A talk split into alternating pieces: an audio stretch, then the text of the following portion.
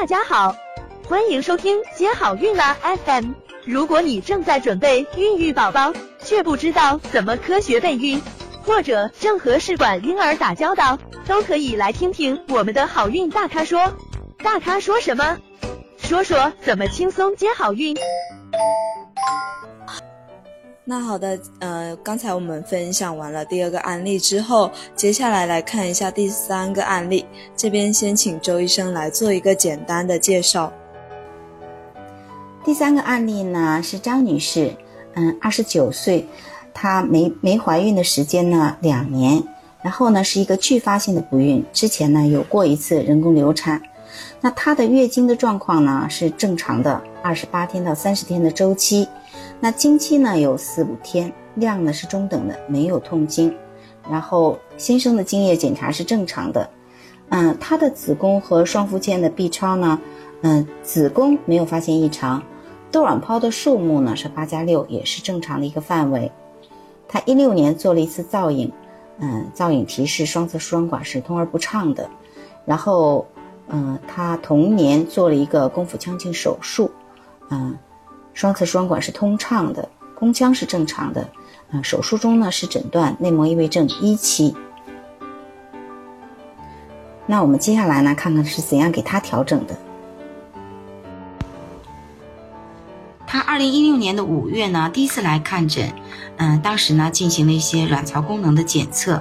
，MH 值呢是四点三五，这是一个嗯比较好的一个卵巢功能的状况，FSH 六点三二。LH 四点六一，这是正常的。呃，泌乳素十五是正常的，睾酮零点三五也是正常的，E2 六十二是正常。呃，他的血糖、胰岛素代谢的状况呢？空腹的血糖五点一，空腹的胰岛素四点三二。嗯，两小时的血糖五点七八，两小时的胰岛素二十九。那他的血糖、胰岛素的状况呢，也是正常的。嗯，所以呢，给他调整了两个多月以后呢，就进入了人工受精的周期。嗯，给他采用的方案是口服促排卵药物加小剂量的针剂，然后呢，就一个优势卵泡，啊，结果呢就成功的妊娠了，然后是宫内的单活胎。不好意思，这边嗯，这个。写错了，是宫内单活胎。那一七年呢，她孕足月剖宫产了一个男孩，体重呢也不错，是三点六公斤。所以呢，这位病人他的诊治过程呢也是比较顺利的。呃，那像这个女士，她的一个各项指标都还比较正常，那她的子宫内膜异位症也是比较轻度的。那这里也想请教一下周医生，像这种病的话，它的一个发病原因是什么呢？这个子宫内膜异位症啊，它是一种常见病，那它的病因呢，其实目前呢还不是非常清楚，有各种学说。比如说经血逆流学说，就是说这个来月经的时候啊，这个月经的血还有里面的这个内膜呢，逆流到盆腔里面了，然后就在局部种植了，啊，就形成了子宫内膜异位症。因为有一些动物的实验的证实，所以有一个经血逆流学说，这也是一个比较老的一个学说。那还有的人认为呢，因为有些内膜异位症呢，又呃甚至可以长到呃鼻腔或者肺部其他这些部位，所以有个学说叫。血型淋巴播散学说，嗯，因为它这样呢可以跑得比较远。那也有一个学说是体腔上皮化生学说，嗯，还有人认为和免疫有关，嗯，还有分子生物学的学说呀，盆腔局部炎症学说，以及基因学说和环境学说等等。所以呢，其实它目前的病因呢还不是十分清楚，嗯，但是可以这样认为，这个病呢它是一个多因素的一个作用的一个结果。啊，它很难是一个单方面的原因引起来的这种疾病。那这位邓女士呢？我们周医生是给她安排了人工受精。那像一些网上有流传说内膜异位症，如果说呃妊娠的话，也是有可能治愈她的。那想请教一下周医生，这个呃说法有没有道理？是或是不是真的呢？这个说法呢，它是有合理的一个理论根据的。可以说呢，嗯，这个怀孕呢是对子宫内膜异位症一个最好的、最佳的治疗，又没有什么副作用的一个治疗方法。嗯。因为呢，她在怀孕的阶段，在四十周，她体内的都是一个孕激素水平比较高的一个状况。我们知道，这个子宫内膜异位症的一个保守治疗呢，其中就有一个就是说服长期服用孕激素。嗯，但是你长期服用孕激素呢，它会有一些副作用，嗯，不像我们生理性的一个怀孕的一个状况。嗯，所以说呢，这怀孕这四十周，那她呢，这个内膜异位症呢会得到一个萎缩。那接下来呢，呃，哺乳期，由于很多女性她在哺乳期间，嗯，都是不来月经的，也就是不排卵的，所以这个时候呢，也能够保护她这个身体的状况，然后减少这个内膜异位症的复发。所以呢，怀孕和哺乳都是对子宫内膜异位症一个最佳的一个治疗。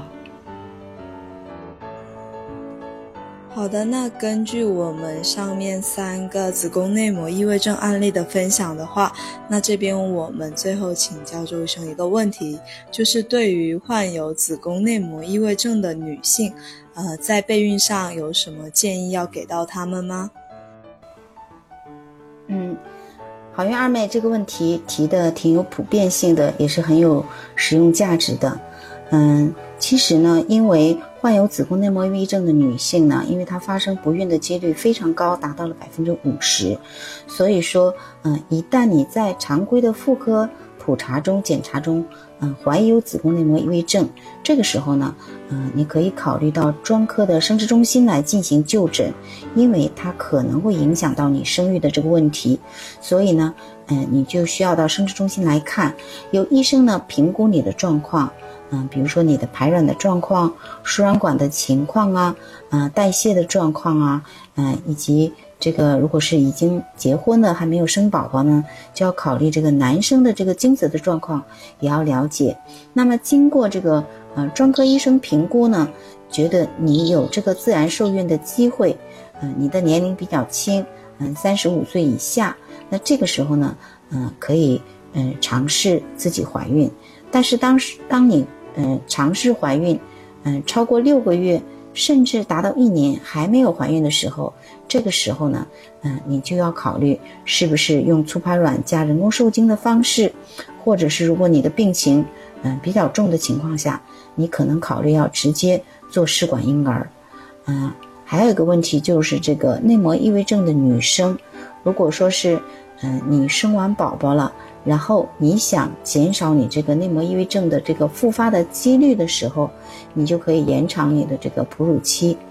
嗯，那在宝宝断奶之后呢，你可以考虑服用一些短效的这个避孕药，因为服用避孕药之后呢，可以抑制你的排卵，那么你体内就是说你这个雌激素水平的这个升高，这个波峰这个峰值呢，就会嗯没有这个峰值，所以相对来说，嗯就。内膜异位症复发的几率呢就会小一点。那当然了，你也要做全面的这个体格检查，嗯，排除你有没有服用这个避孕药的禁忌啊，等等这些。总之呢，嗯，有内膜异位症的女生，嗯，一定要密切注意的你的这个生育能力，同时呢，也要嗯做好身体的一个调整，饮食、运动方面的一个调整，而且呢，也不要吃这个。很冰的东西或者刺激性的食物，嗯，这样呢，这些呢都会让你的内膜异位症呢加重。同时呢，有内膜异位症的女生切记有一点，就是说，嗯，你即便是没有准备生育的时候呢，你也要每年复查一次，至少每年复查一次，因为内膜异位症，嗯，它会有很很少很少的一个比率有变成恶性的这个可能，所以呢，一定要定期的体检。